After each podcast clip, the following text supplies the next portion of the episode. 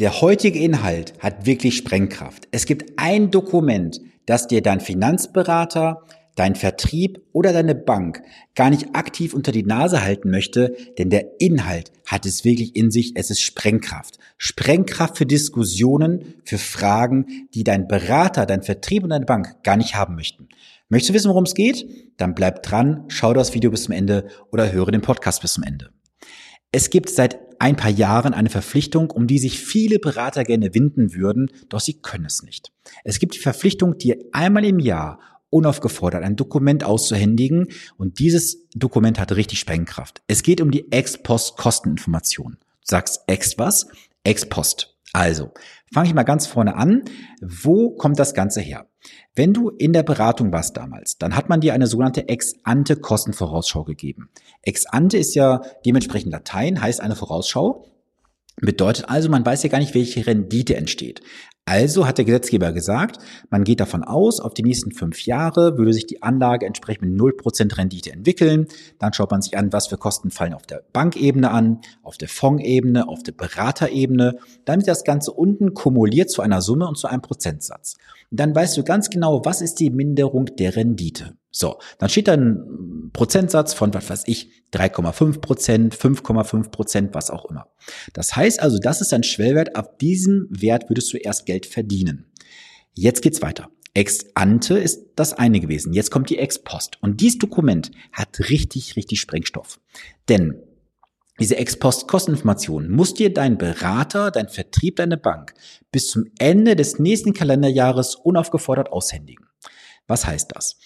Sie müssen dir das Dokument erstellen und dann siehst du ganz genau auf die Entwicklung deines Depots, wie hat sich das Ganze kostentechnisch entwickelt. Also welche Kosten sind bei der Bank angefallen, für den Investmentfonds, also für deine Kapitalanlage und auf der Beraterebene. Und jetzt kommt das Geheimnisvolle.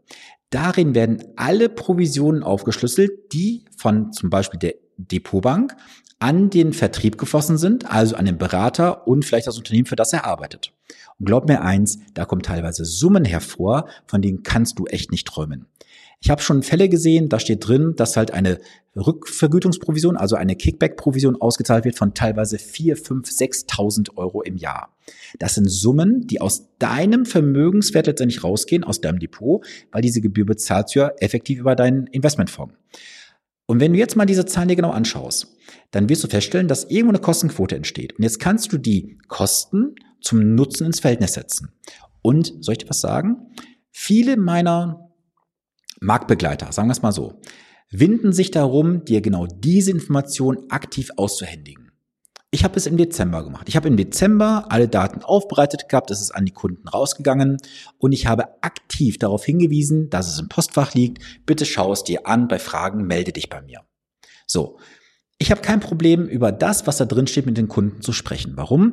Es ist ganz klar auf zwei DIN A4 Seiten völlig transparent aufgezeichnet, was ist wo wie angefallen an Kosten, was war die Minderung der Rendite, natürlich verhältnismäßig zu den entsprechenden Fonds, die hinterlegt sind. So, das heißt also, da kommen Kosten raus zwischen 0,09 Prozent, das war glaube ich das niedrigste, bis zu irgendwie 0,35. So, plus das, was ich letztendlich als Gebühr bekomme. Und diese Gebühr ist halt individuell mit dem, äh, was halt entsprechend verwaltet wird. So, das heißt also, die allermeisten liegen bei einem Kostenfaktor von deutlich unter, sag mal, zwei Prozent. Jetzt ist die Frage, hast du von deinem Finanzberater das Dokument ausgänzig bekommen, unaufgefordert? Zweitens, bist du aktiv darauf hingewiesen worden? Und C, ist er das vielleicht auch mit dir durchgegangen? Wenn nein, warum nicht? Ist es verwerflich, Geld zu verdienen? Nein. Man würde das nur still und heimlich irgendwo in so ein Postfach reinstellen online wenn man die Hoffnung hat, dass der Kunde es nicht liest.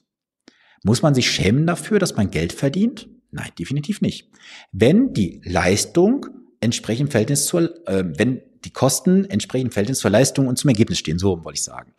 Also von daher möchte ich dir heute den ganz klaren Appell geben.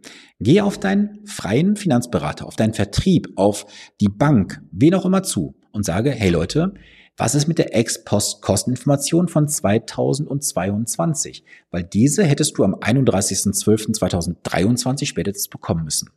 Das kannst du auch für die Jahre davor mal schauen und dann setzt du das mal ins Verhältnis, was du da an Leistung bekommen hast.